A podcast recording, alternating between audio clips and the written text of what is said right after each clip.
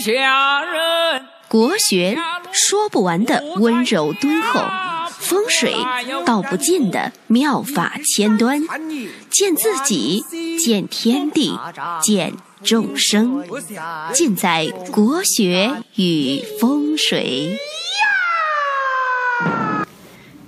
各位亲爱的听众朋友们，大家好。今天呢，给大家聊一聊如何盘玩星月菩提。那一串星月菩提啊，能否盘玩的出来，有两个关键的因素。一个呢是这个珠子的密度，就是密度越高，它珠子的性质越稳定，它就不容易出现开裂之类的问题。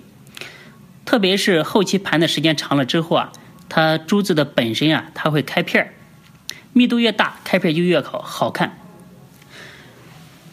密度的判断呢，它主要是看孔道的整齐度和珠子的声音是否刺实。那大家呢可以听一下我手上的这一串，你听听这个声音，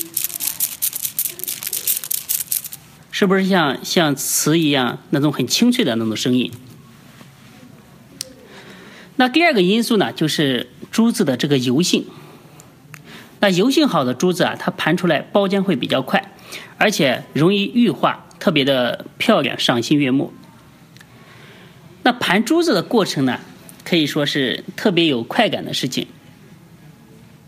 那星月菩提呢，它本来呢，它就是一串珠子，对吧？它没有任何的意义。但是呢，这个物品和人啊，它在朝夕相处的这个过程当中啊，它可以产生无限的这个意味，成为一种最温暖的一种陪伴，成为你生命的一部分，不可或缺。大家想啊，在一个闲暇的午后，一茶一坐，一串这个珠子，一颗一颗盘过去，看云卷云舒，花开花落，体悟禅的意境。是不是很美的一种境界？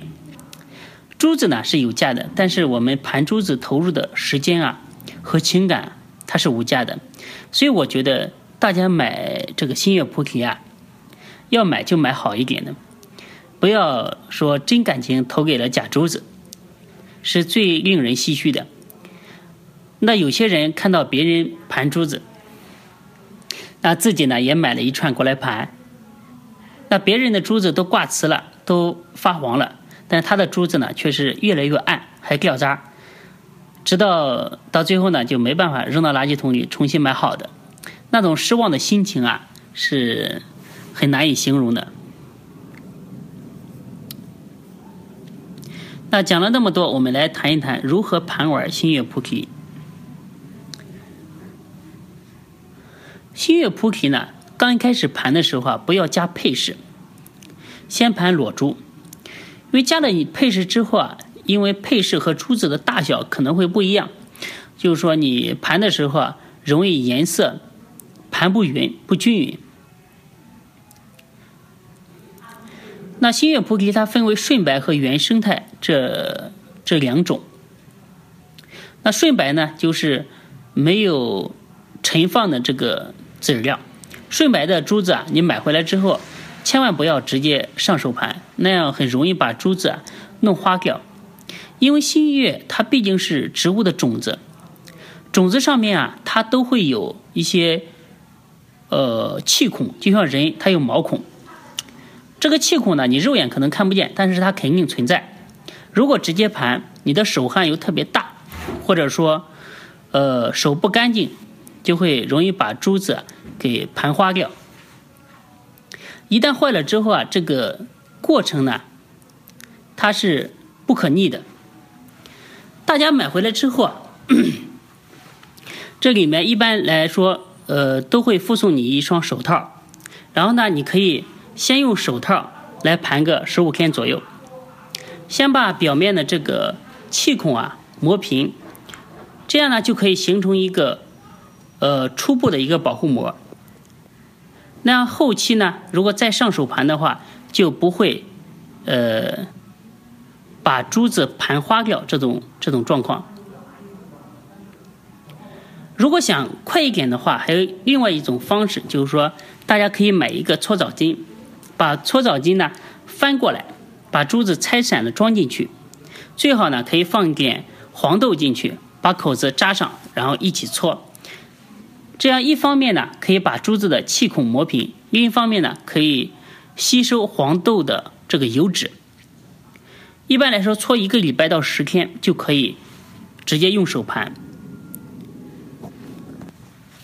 那怎么盘？呃，大家应该都见过这个和尚和尚念经对吧？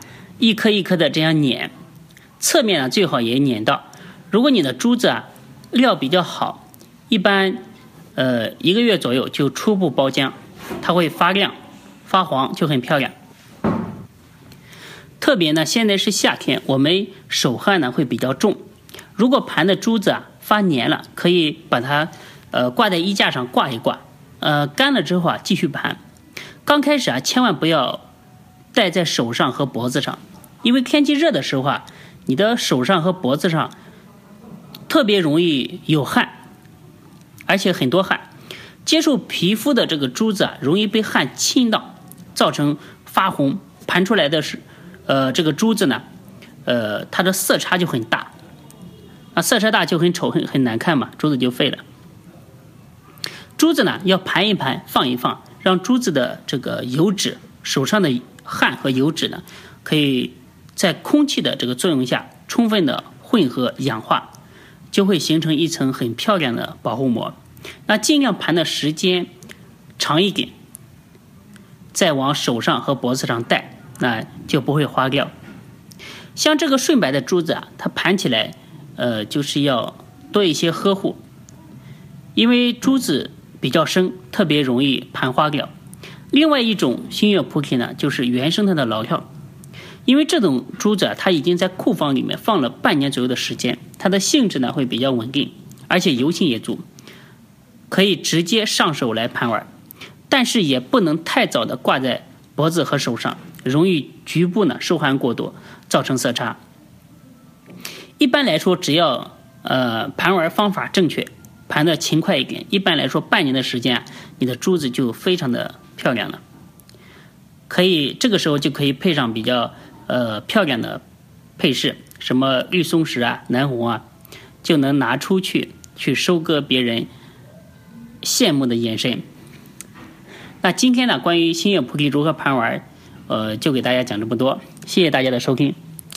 如果呢想了解更多的关于星月菩提的知识，大家可以加我的微信公众号 f i f i f i 八九八九，回复“菩提”两个字，可以了解更多的内容。那今天呢就给大家讲到这里，谢谢大家的收听。